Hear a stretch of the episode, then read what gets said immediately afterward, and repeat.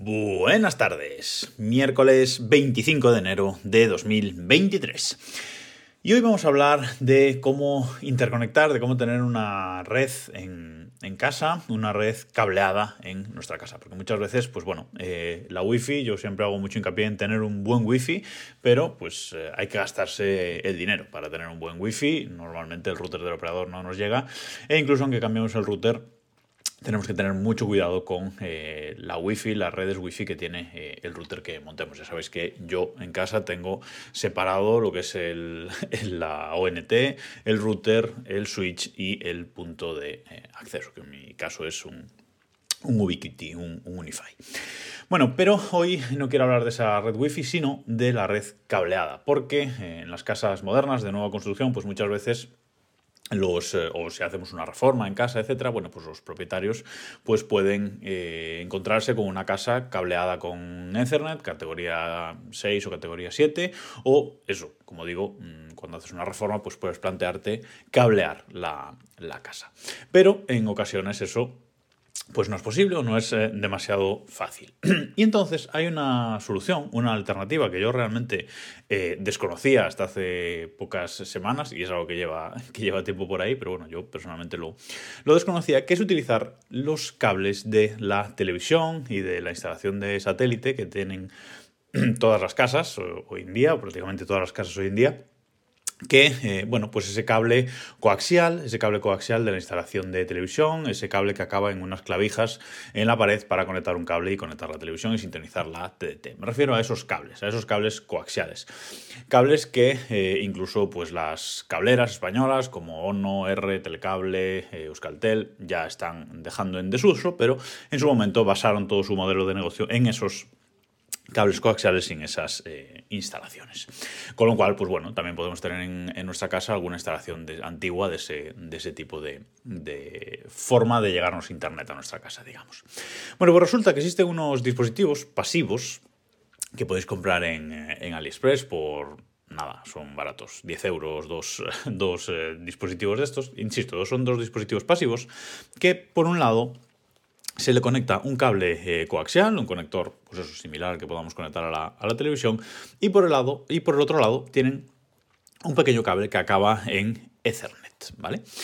Eh, creo que estos Ethernet no, estoy seguro, pero llevan solo dos cables, dos o cuatro cables, no estoy seguro, dos o tres cables, eh, no estoy seguro de, cuántos llevan, pero bueno, la, cuestión es que el dispositivo más o menos lo tenéis en, en vuestra mente. Y lo que se basa es, pues conectamos este este dispositivo eh, a un cable coaxial eso de, nuestra pared, eh, el otro en la otra punta de la casa, en el router, por ejemplo, y luego conectamos los, los Ethernet pues, al router y a nuestro eh, ordenador. A nuestro ordenador o no.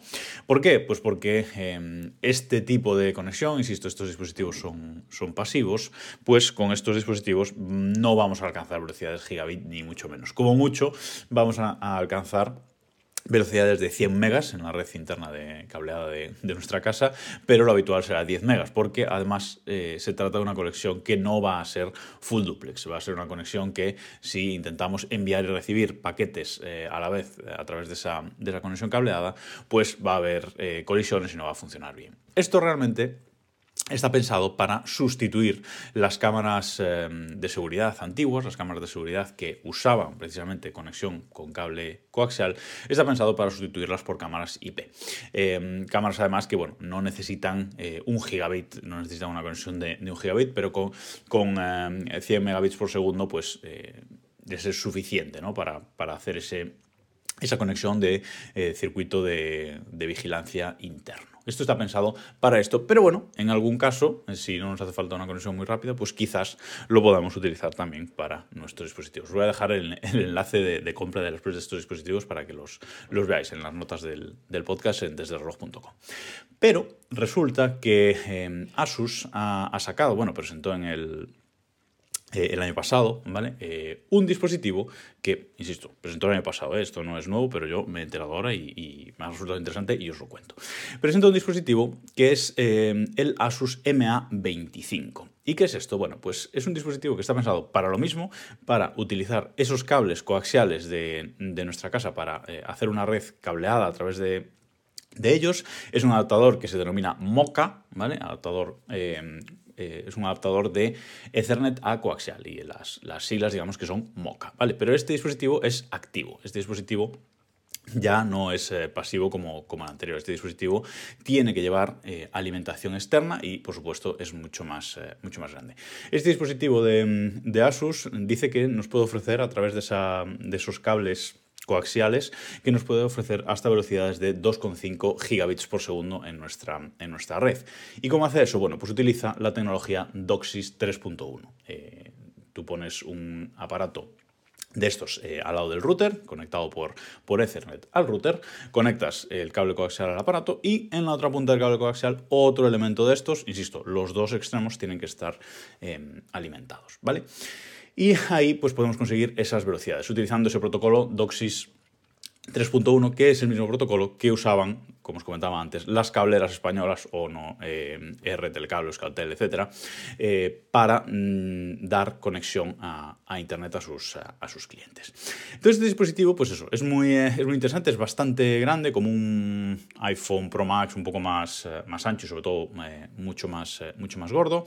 este dispositivo, además, Em, está pensado, mm, bueno, tiene la posibilidad de elegir que trabaje en dos frecuencias diferentes, ¿vale? Tiene un, selector que eh, nos vale para seleccionar la frecuencia en la que queremos que, trabaje. Por si acaso, bueno, pues se nos cuela una señal de satélite o una señal de TDT en el, en el cable y eh, hay interferencia. Entonces, bueno, nos permite mm, cambiar la frecuencia y esto funciona, pues como funcionaría más o menos un PLC, ¿vale? Lo que pasa es que hay en algunas casas que los PLCs, que son estos dispositivos que también conectamos uno en un enchufe y otro en el otro y a través de la red eléctrica, de los cables de la red eléctrica, nos dan eh, conexión eh, cableada de datos, pero en algunas casas, dependiendo de las instalaciones, sobre todo en las casas modernas, que hay muchos diferenciales, eh, diferenciales que a lo mejor pues, están muy aislados, pues mm, no funciona bien y quizás esto pues funcione un poco mejor. Los chicos de Redstone lo han, lo han probado. Redstone es una página con la que no tengo nada que ver, pero que, que me gusta las reviews y los análisis que suelen hacer de, routers y dispositivos de, de, red y así, ¿vale?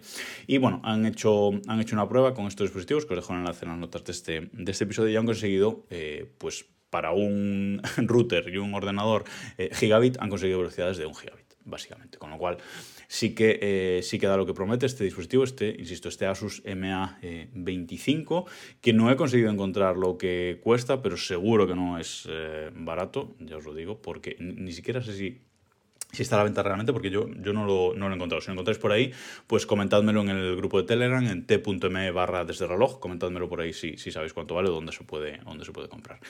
Pero, mm, insisto, me parece un dispositivo interesante, me parece una alternativa a cablear nuestra casa, sobre todo mm, en los tiempos que corren, que muchos de nosotros ni siquiera tenemos conectado pues la el cable de, antena, la televisión, porque realmente no, lo usamos. Y, bueno, pues podemos aprovechar esa red cableada que tenemos en, nuestra, en nuestra, casa para interconectar dos eh, estancias. Así que nada, os dejo enlaces con información de todo esto en las notas del episodio desde reloj.com y nos escuchamos mañana.